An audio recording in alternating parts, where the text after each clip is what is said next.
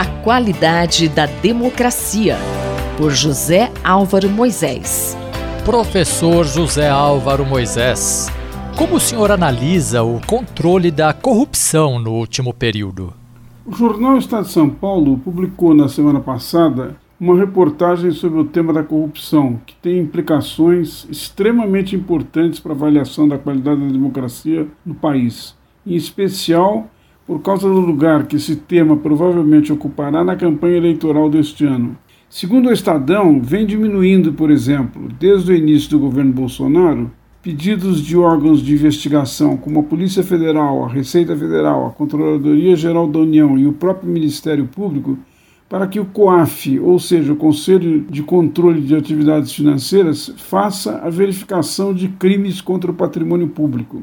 A partir do governo do presidente Jair Bolsonaro, desde janeiro de 2019, os pedidos de intercâmbio de informações relacionadas a esse tipo de crime perderam espaço para o tráfico de drogas. Com efeito, enquanto em 2018 os órgãos de investigação citados apresentaram, do total de solicitações de crimes de toda a natureza, 28,7 pedidos de investigação ligados a crimes de corrupção, essa taxa caiu para pouco mais da metade em 2021, ou seja, 17,5%. Em realidade, enquanto o registro de outros crimes já vinha subindo, os registros de crimes contra o patrimônio tinham registrado 23,2 e 24,5 respectivamente para 2019 e 2020. A série histórica se iniciou em 2014 e a diminuição do registro de crimes de corrupção é clara.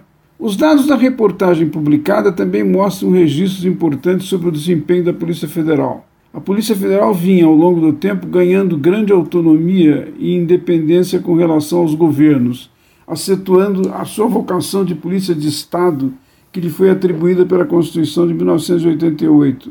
Em realidade, em conjunto com o Ministério Público Federal e órgãos como a Receita e os tribunais de conta, e no fim da linha a Justiça Federal, Polícia Federal vinha consolidando o que se pode chamar de um sistema de integridade responsável por fiscalizar e monitorar a administração pública no que se refere ao abuso de poder, que pode envolver a corrupção, mas é, é bem mais abrangente do que isso. A atuação desse sistema de integridade teve momentos importantes durante a atuação da Operação Lava Jato, mas perdeu força, inclusive por causa de impropriedades cometidas na condução da operação. Quanto à PF, o texto do jornal mostrou também que diminuíram as prisões feitas pelo órgão entre 2018 e 2021 ou seja, de 668 no primeiro ano para apenas 167 no último ano. Embora a punição não deva ser vista como a única forma de combater a corrupção, os dados sobre as operações em geral da PF também são indicativos de uma desaceleração da atuação quanto ao tempo. Nesse sentido, chama atenção o fato de o novo diretor-geral da Polícia Federal, Márcio Nunes de Oliveira, ter trocado o delegado responsável por coordenar a diretoria de investigação e combate à corrupção.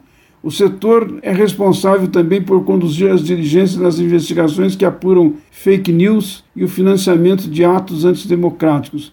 Mas a delegacia se ocupa fundamentalmente de investigar parlamentares suspeitos de desvio de dinheiro público.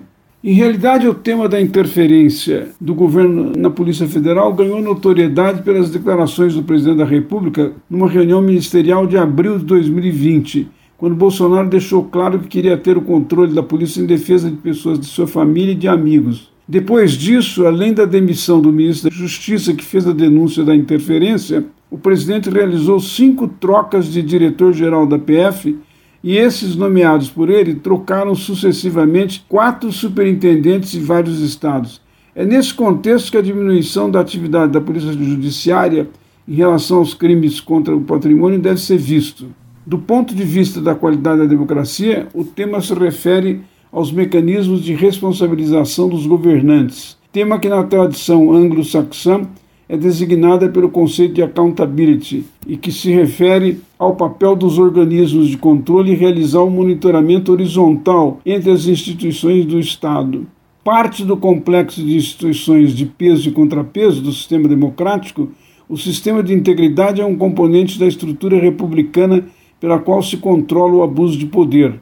Essa dimensão deve ser vista como um complemento da soberania popular que se expressa pelo voto. E o controle do abuso de poder é a outra face da soberania, pela qual os cidadãos transferem parte do seu poder para as autoridades autorizadas a governar por eles. Por isso mesmo, o seu funcionamento é um indicador da qualidade da democracia.